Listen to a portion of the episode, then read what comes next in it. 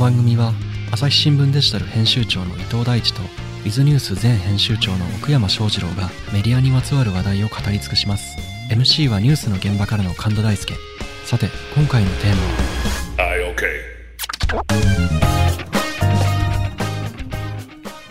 はい、えー、2月9日収録分3本目です。よろしくお願いします。お願いします。よろしくお願いします。3月4日の配信予定ということでね、もうひな祭りも終わりました。いやー、春ですな。ねえ、甘酒飲みましたか？いやー、もうすっかりと。ひし餅食べて。ねえ、いい、うん嘘つけよ。2月だから、そうです今。ね。はい。というわけで、今回はですね、またしても、奥山さん持ち込み企画。これはね、えー大変可燃性の高い話なんですが、はいまあそこに忖度しないのが我々のいいところなのでね、あの、忌憚なく話していこうと思いますけれども、ペットの話。えっとね、まあ今年のね、1月年始めはまあ大変なことがいろいろありましたけれども、そのうちの一つ、羽田空港でね、えー航空機がですね、えー炎上するっていうのがありました。えー幸いにも、その乗員、乗客乗員の方は無事だったんだけれども、まあ、あのね、海保の関係者の方5人亡くなって、で、あと、ペットがね、機内にいたのよね。はいで、それ2匹だったかななんかそれは残念な結果になったと。で、これがですね、いろいろ議論を呼びましたね。あの、ちょっと日刊スポーツさんがですね、まとめのページを作ってたんで、私ちょっとその見出しだけ少し抜粋してみますね。最初の記事は、炎上した JAL 機の乗客、手荷物は200個、ペットを預けたのは2件、鍵括弧しっかりとケアしたい。で、次に、笠井信介さんといって、まあ、こと元フジテレビのアナウンサーの方なんですが、が、えー衝突炎上事故で愛病、愛猫ね、失った日航機乗客コメントに涙。ペット、客室に乗せるべきだと提案。っていうのがありますと。でね、これちょっと補足しておきますけれども、笠井さんは、これなんかまあ、反省というか、後悔というかをしていて、要はまあこの事故、さっき私も言いましたけれども、乗客乗員の方はね、あの一命を取り留めたわけです、皆さんね。で、その笠井さんもそれでよかったなっていうようなことをコメントするか何かしたと。そしたらば、あのーその後になって、えっ、と、猫が、えっ、と、なあれなんでね、えーなんか手荷物と同じような扱いになって、飛行機のその倉庫みたいなところにね、乗ってるわけですよ。犠牲になったっていうのを知って、いや、あの、決してね、そんななんか手放しで喜べる話ではないんだっていうことに気づかされて、私は本当にちょっとね、気持ちが至らなかったっていうような思いを述べるということがあったと。で、ペットも客室、要するにあのね、席に乗せられるといいんじゃないでしょうかと。実際に、えっ、と、笠井さんはエールフランスと言ってたかな。だからまあ、いくらかの航空会社だとそういうことも本当にやってますと。条件はあるんだけどね。えー日本でもできるんじゃないかっていうようなそういう話。で、いくつかそれに賛同するような意見表明が続いて、有名なのは石田ゆり子さん。で、この方はね、ペット大好きで有名な方ですけれども、えーペットの客室持ち込みについて思う、ものどものとしてではなく、家族として、最善尽くす権利よっていうのが、日刊スポーツさんのね、見出しがついてるんですね。で、まあそういうのがあって、今度は、ただそれは困るよっていう意見もちらほら出るようになってきて、最初が、日刊スポーツさんだと最初なのは、漫画家の倉田真由美さんね、航空機のペット同伴、さすがに無茶、嫌な人には耐え難い苦痛、人権侵害っていう見出しがついてるんですけれども、要はまあペットアレルギーの人とかもいるから、ちょっとそれは困るよねっていうような意見が出てくると。えー、誰逃れ、誰逃れ明美さんも試験、えーアレルギーの人のことやいろんな理由が点々点っていう見出しついてますね。って感じで議論になって、で、どうなったかっていうと、石田ゆり子が SNS コメント欄一時閉鎖。言葉では追いつかない。ペット客室持ち込み巡り多数投稿とかですね。まあ、SNS が荒れて、えーこういう発言をしたタレントさんが辛い思いをするみたいなね、話になってくんだけれども、っていう話題がありましたねと。さあ、奥山さん。はい。この話ね、まあ、どう聞いたっていうのは、ペットを好きな人も、ペットを好きじゃない人もいて、で、その人たちは、わりかし極端な人もいるじゃん。はい。だからまあ、そこはでも私は今回、まあ、ちょっと申し訳ないけれども、それはしょうがないよっていうことで、まあ、ペットね、好きでも嫌いでもない、あるいはまあ普通に好きだとか、そういう人たちがこの問題をどう考えたらいいのかっていうのをね、ちょっとね、やってみようかと思うんですけどね。はい。どうですか？そうですね。あの、あくまで結論というよりかは、ちょっと考えるきっかけになる要素が多かったなと思って、うん持ち寄らせていただいたんですけど、うんきっかけの一つがですね、私の知り合いにむっちゃ爬虫類好きの人がいてですね、爬虫類？はい。おイグアナとか？そうそう。うんもう家の中に、もうほとんど爬虫類のために生きてるみたいな どういうこと？人がいて、うん。まあ、蛇とかトカゲとか、大型から小型から、うん。多分30体ぐらい、こう、一緒に暮らしてる。30体すごいね。そうなんですよ。温度管理とか大変そうだよね。めっちゃ大変で、こう、維持をするために、結構夜の街で頑張って働いてるっていうはあ方がいてですね。うんで、まあ、正直僕はその、めでるという感覚にはなら、なりにくいんですけども、対象としては。ただ、むちゃくちゃ愛しているということは伝わってくると。なるほど。で、まあ、ペットって言った場合に、まあ、そういう肉体的な反応のアレルギーっていうのももちろんあるとは思うんですけれども、まあ、やっぱ結構インパクトの強いのがドンと隣にあった時に、うんこう、まあ、普段接してるチワワみたいな形のとは違うものをペットって言われた時の、こう、対応、どうなるヘビのかな。ってさ、ちょくちょく逃げ出してなんか大取り物になってるよね。そうそうそうそう。うん。っていうのからすると、ただ、まあ、ペットっていうふうに考えた場合、それを愛している人に対しての配慮は等しくあるべきであり、もしかしたらこれは今大事にされている価値観の多様性みたいなのにもつながるのかなという気もして、うん。なんか、まあ、ペットそのものがちょっと、こう、よくわかんないっていう人の対応もそうだし、うんいわゆる、なんか、一般的というか、多数のペット感とは違うペットをお持ちの方もどうなるのかなとか、うんいろいろ考えちゃったぞっていうのが、まあ、とりあえず今の状況。なんとなくね、犬とか猫みたいなのを前提、でも犬だってさ、でかいのは人間よりでかいのあるからね。そうなんですうよ。ん。なんとなく小型犬をイメージしちゃってるけどね。で、僕なんか飼ったことないので、その、予想外の行動ばっかりだから、やっぱ正直怖いところはあるんですよ。ああ、動物がね。そうです。飼ってる人からすると、まあ、なんかこういう仕草はよくやるよ、みたいなのはあるんでしょうけど、うん。あなんかそっち行くのみたいな感じで、ドキッとするっていう瞬間はあるのは事実。うん。で、それはまあ別にそれをもってなんか近くに寄るなみたいなまでは思わないけども、まあ感じ方人それぞれなので、うんまあそれを過剰に反応する人もいるのかなとか。まあね、そうだろうね。動物はどうしてもダメだっていう人もいるだろうし、そうですねそれもこそ家族同然だっていう人もいるしね。うんこの線引きはなかなか深遠な問いだなと思いながら、その論争を見てました。さあ、じゃあ伊藤さんの意見を聞きましょうか。まあ、この問題って究極、うん人間とそれ以外を分けるのは正しいのか正しくないのかって話だと思うんですよ。で、いや、人間以外にも、うん。その、なんていうか大切なものってありますよねっていう話で、ね。もちろんあるよね。で、犬猫分かりやすいですね。わかりやすい爬虫類どうですか、うんで、でもこれって拡大していくと、うん。物だってあるじゃないですか。うん、そうだよ。人の人生だとか、うんこれがあるから生きていけるっていうものだってあるじゃないですか。まあ、簡単に言うとさ、家、位牌、遺骨の類とかとかさ、そうじゃないですか。うんじゃあ、それと、えっと、生きてる犬猫って生きてるってだけで犬猫の方が価値が高いんですかっていうと、これうんうん分かんなくなるじゃないですか。うんわかんない。だって考えると、なんか僕はある意味で、あのー人間とそれ以外で分けるっていうのは、便宜的な方法として、うん。一番落としどころとしてはありなのかなと思う。線引きとしてね。線引きとして。どっかで分けなきゃいけないから。そそこ、もちろんそれ以外に大切なものがあるのは絶対あるに決まってる。うんあるけ、ど、じゃあ、どっからどこまでを保護の対象にするんですかって考えたときに、多分それめちゃめちゃ戦争になるから、うんえっと、とりあえず人間とそれ以外は分けておきましょうっていうのは、その、完璧なルールではないが、機能するルールなように感じる。うん。なるほどね。いや、実際そうで、この話って、なんかあんまり細かく見ていくとね、なんか、もやもやするのよね。例えば、動物のアレルギーがありますっていうね、まあそういう人もいるでしょうね。ただ、動物のアレルギーっていうのはさ、あの、それはそれとして、香害ってね、香りの害ってなんだよね。柔軟剤とか香水とかの匂いがもうダメだと。本当にその体に不調をきたして、あの、救急車を呼ばなきゃいけないっていうようなケースにまで至るっていうような話とかっていうのは、でも別にさ、誰も取り締まらないじゃん。例えば、あと、なんか、あの犬がね、うんちおしっこしますよみたいな話とかも、まあ、それは赤ちゃんもするじゃん。だからおむつしてればいいわけでしょで、そのさ、よく問題になってるのが多分、犬をじゃあ、客席に置いときますと。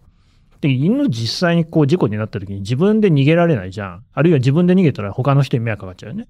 だから、他の客が、要するにその、犬を飼ってる人が、その刑事かなんかを持ち上げて、で、逃がさなきゃいけないわけだけど、本来、事故になった時には、もう持ち物は絶対持っちゃダメなんだよね。飛行機はそうですね。原則ね。そうそう。だから、本当は携帯も持っちゃダメなんだけれども、撮影してる人がいたけど、あれは別に誰も叩かれないじゃん。で、報道、我々にしたらさ、あれはもうさ、飛行機の中のこう状況がわかる貴重な映像っていうことで、テレビとかのバンバン使ってたよね。うん。うん勝手だなって感じもするけど、あれもでもさ、い赤ちゃんだったら抱っこして逃げるでしょ？赤ちゃん並みに犬が好きな人にとっては同じことだと思うんだよね。つまりそこはさ、なんかさ、あの、あんまり理由にならないと思うの。犬がダメだ、猫がダメだっていう理由には。で、じゃあこの話って、どこにみんなこう、イライラ、本当にもやもやしてるのは何かなって言ったら、やっぱり、その飼い主にとって、犬の方が猫の方が人間よりも、っていうか私よりも大事だっていうところなんじゃないかなと。なんかその人間である私に比べても犬や猫の方が高い価値に置かれている、そう思っている人がいるっていう現実を受け入れるっていうのが、もやもやするんじゃないかなと思ったんだけどね。どうですかね、岡山さん。なんか、似たところなのかもしれないんですけど、その、向こうがどう思ってるかを考えて言ってる発言と考えてない発言があったなと思ってて、うんうん。これ結構僕、あの、ランナーとかにも思うんですよ。ランナー。街を走っている人たち。ああ、ジョギングとかで。私、運動大嫌いなんで、うん、あそう運動ほど体に悪いものないと思っう。その個人の見解ですてね。いるから、身からすると、うん。なんかすごい暴暴走集団に見えるんですよ、私ランナーが。ああ、まあ、ランナーには思わないけど、自転車には思うときあるな。で、なんかただ、あの人たちって、俺ら健康にいいことしてるから、お前らどけやみ、ああ、そういう人いるね、たまにね。わかるわかる。いるいるいる。全くの偏見ですけど、うんいや、いるよ。うん。で、僕はなんか昼下がり、チューハイとそうじゃない人もか、もちろんいますよ。チューハイとか飲んで川辺でダラダラしてる中を、それはお前が悪いな。横切っていくと、すごい、こう、こんな大人になっちゃダメだよみたいなハイ飲んだ時。点でダメなの。いや、でも、思う。俺さ、あの、皇居の周りとかを歩くんだよね。すっごい邪魔そうにされる。めちゃくちゃ走ってんじゃん、みんな。たねだ、あれ、公道だからさ、歩こうが走る。まあ、で、いっぱい看板立ってんだよね。だからね。歩く人のことも大事にしましょうみたいなやつとかさ。そうあるよね。なんか健康的なことやってる方が偉いマウントみたいなのがあって、で、まあそれをペットにいきなりこう当てはめる気はないんですけれども、なんで僕はランナーにちょっとカチンとくるかっていうと、なんか走んない側のことを考えてねえなっていう人間扱いされてない感じるんですよ。はいはい。なんならこいつらディスってんなってすら思ってしまう。ん何あいつ、昼間からチューハイ飲んで。のんきなもんだぜ。いや、こんな飲んでやつが日本ダメにしたんだぜああ、人間の何々みたいにね。ていう思ってるかもしれないね。いや、そんなことないよ。わかんないよ、そんなの本。当？無視してんじゃないのっていうのが、まあ、あのペットの、特にその事故直後のやりとりって本当に SNS は難しい、うん。こう、地雷の宝庫だったので、そうね。そこで発言するっていうこと自体が非常に難易度高いっていうのが証明されたわけですけども、やっぱその中でも、ちょっともったいない感じになっていたやりとりは、自分側の考えで終わりがちだった人たちは、うん。まあ同じように反対側の人を引きつけてて、うんうん。ちょっと止めどない、こう、殴り合いが繰り返されてたなっていう感じでしたね。うーん。まあ、俺は別にあれだけどね、金払ってんだったらいいんじゃないかって思っちゃうけどね。その、航空会社が認めてんならね。まあ会社が認めてんだったら、それにペットを持ってない人もそれを同意して乗るわけだから、うん全然いいとは思いますけどね。うーん。どうですか、伊藤さん？うん、まあ、特にもう言うことないけどないねね。えーこの話はもうこれで終わりっていう。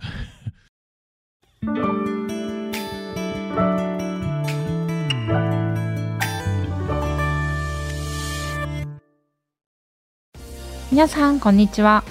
朝日新聞ポッドキャストには他にもおすすめの番組があります。新聞一面じゃなくても大事なこと、SDGs を話そう。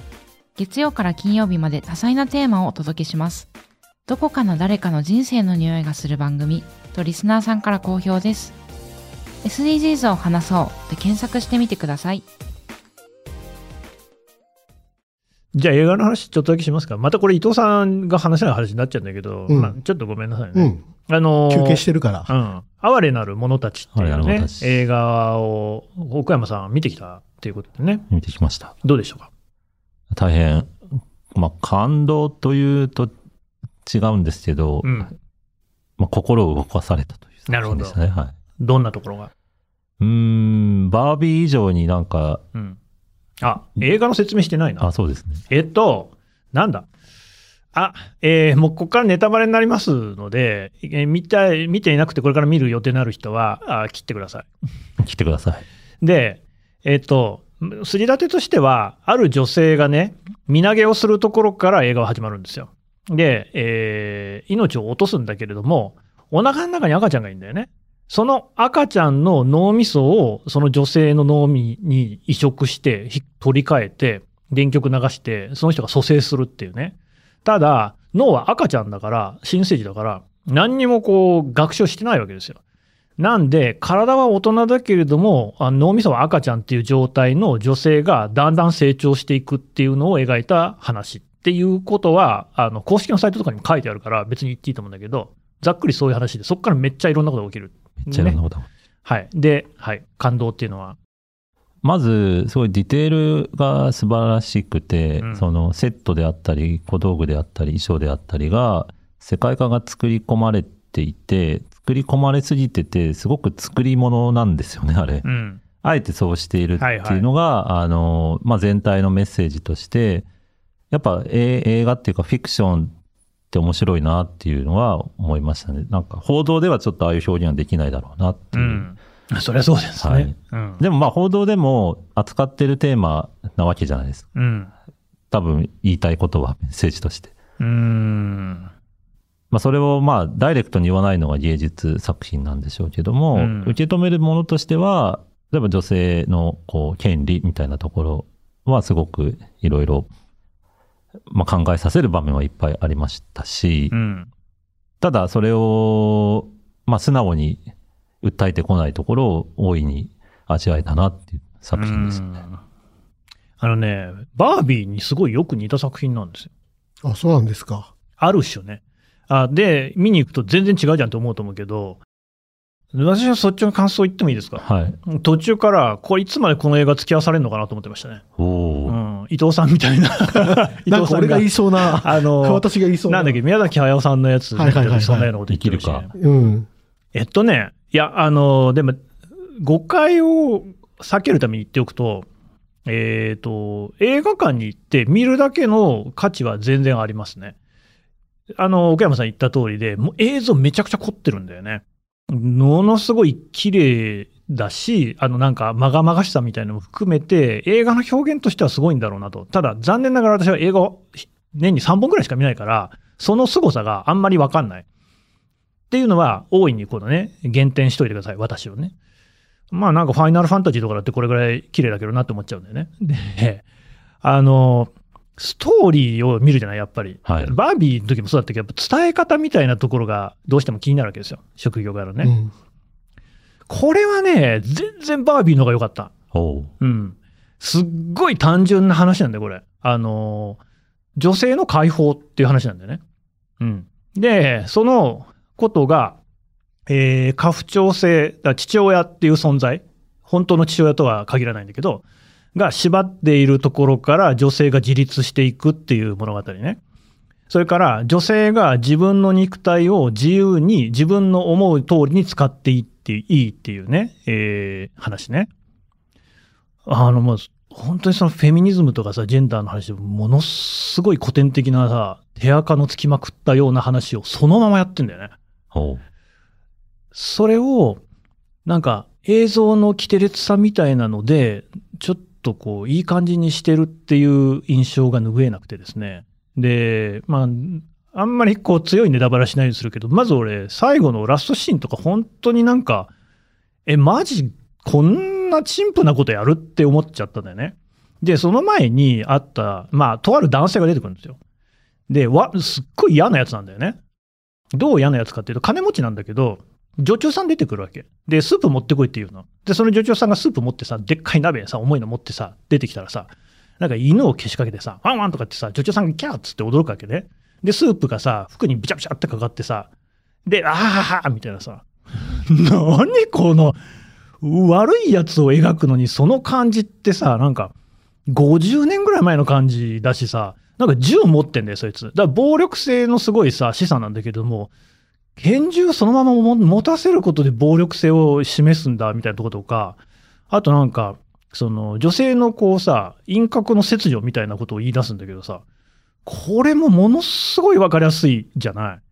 バービーとかってさ、もっとこう、ストーリーも複雑でしょ？もともとさ、なんかその、女の子たちだけで楽しんでいる世界で、ケンっていう男がなんかしょんぼりしてて、だけども、バービーはある時、自分が死ぬってことを考えたら足が地面についちゃって、で、人間の世界に行くことを決意して、そしたら勝手に剣がついてきて、で、剣が拡張性に目覚めて、みたいな、なんかすっごい複雑じゃん。複雑な世界を、あの、明るいさ、わかりやすい絵で見せるっていう話と逆で、めちゃくちゃ単純な話をさ、すごい複雑な映像で見せるっていう作品なんだよね。で、それが伝え方としてやっぱり、これは好みだと思うの、完全に。ただ、なんか新聞記者的には、バービーを押すよね。お複雑な問題をさ、わかりやすく見せる方がやっぱり高度だと思うから。もう一個いいはい、どうぞ。主人公のその女性ね、赤ちゃんの脳みそを移植される。ベラって言うんだけど、ベラがさ、まあ、あの、なんていうの？正しすぎるんだよね。ほう。ベラはさ、自分が思ったことは全部実現していく。で、そこにさ、何のこう迷いもないんだよね。バービーとかさ、ケンとか、あとバービーに出てくるお母さんとかってさ、すっげえなんか悩んだりさ、泣いたりさ、怒ったりしてんじゃん。ベラにはそれは何もない。で、完璧なんだよ。ずっと最初から最後までいろんなことが起きるんだよ。で、彼女にとって良くないことも起きるんだけれども、別にベラは悲しむでも何でもないよね。それは彼女の精神性だと、赤ちゃんだからっていうのが最初はそうなんだけど、でもだんだん知的になっていくのよ。ああ、それも言わないよね。だからさ、女性が、なんか赤ん坊だったみたいな女性が、知恵を授かることで、教育を受けることで、男性を超えていくみたいなモチーフもすげえ古いなと思ったけど、で、最後までベラは、その、勝ち続けるんだよね。すべてのことに。なんかもはや人間という感じの存在として描かれてなくて、ああ、なんか神様というか、俺は天使みたいな存在として作られてんだなって思ったわけ。で、それは一つには、すっごい途中さ、セックスしまくるんだよ。この映画。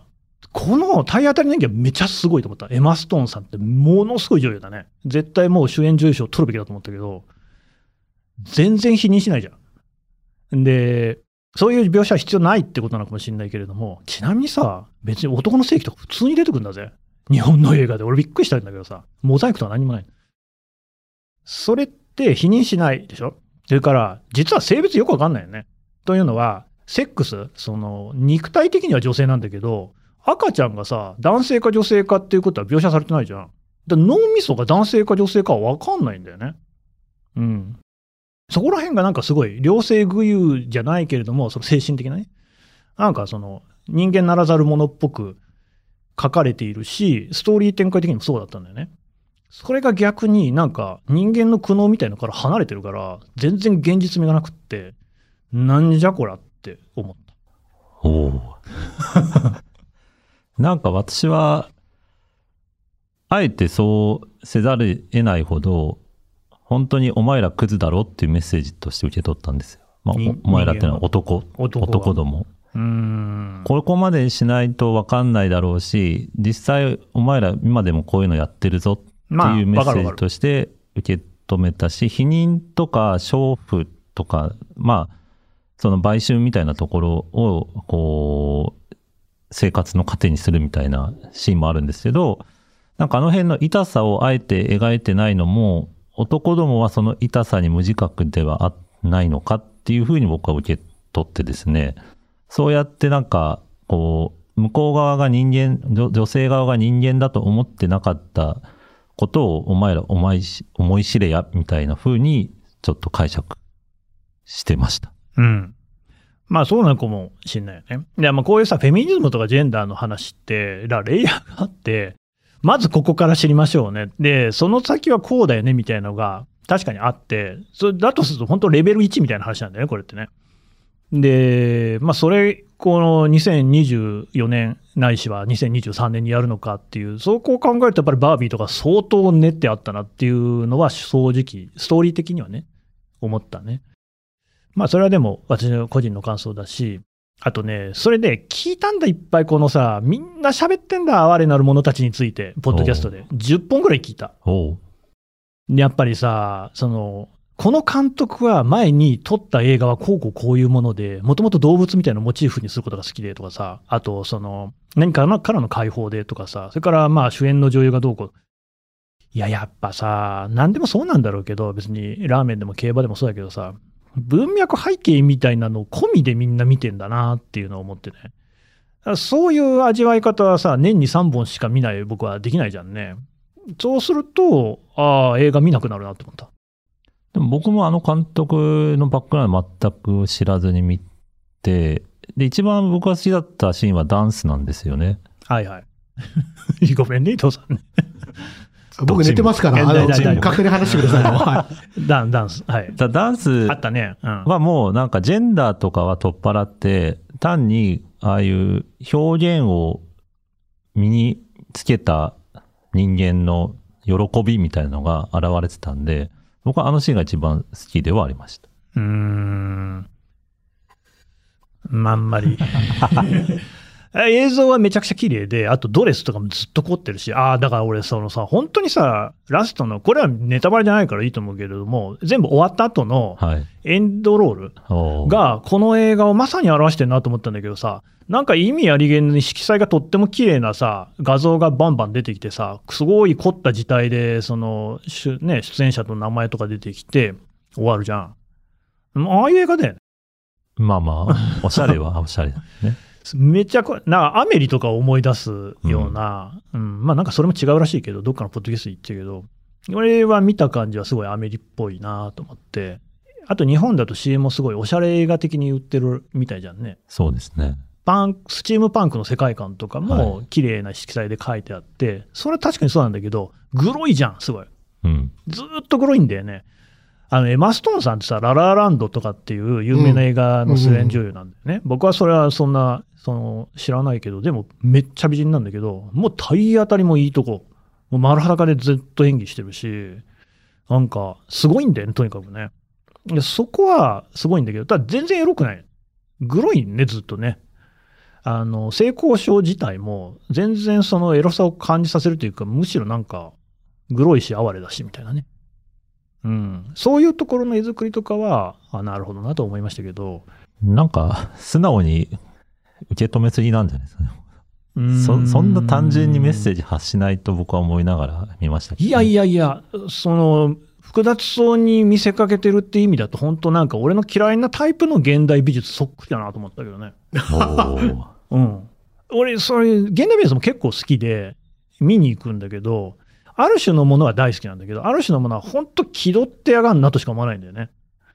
うん、その表現は確かにどぎついし、こっちにしんどさを与えてくるけれども、中身は本当に大したことないよねっていうふうに思う時がたまにあるっていうのが若干重なった。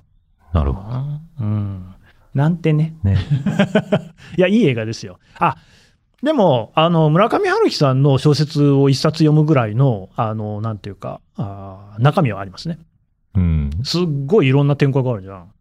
だから、142分は飽きないと思いますよ。僕はあんまり合わなかっただけだ。なんかジェンダー的なところだけじゃなくて、なんか、まあ、白黒からカラーに変わる瞬間っていうのが、ああ、思った、それも。まあ、あの、体を重ねた時に色が、世界があるみたいなほん、とさ、うんうん。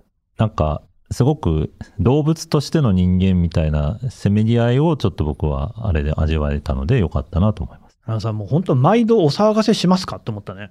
なんかさ、セックス一発やったらさ、あの自分の見てる映像に色がつくっていうさ、そんなにさ、なんか、徹底的なあなた童貞を捨てることみたいなのがものすごい価値みたいな。なんかそんな大し、あのさ、セックスに対して置かれてる比重の重さみたいなのも、いやー、これいつの話なのか。だまああれ原作は1992年なんだよね。いや30年前だと思ったら、あと原作全然違うから、違うっていうか、うん、あの語りとか全然違うので、まああれなんだけど、もうずっとなんか、もやもやしてた。いや、あの、うん、言わないけど、別の、もうちょっと別の感情を持って見てましたけどね。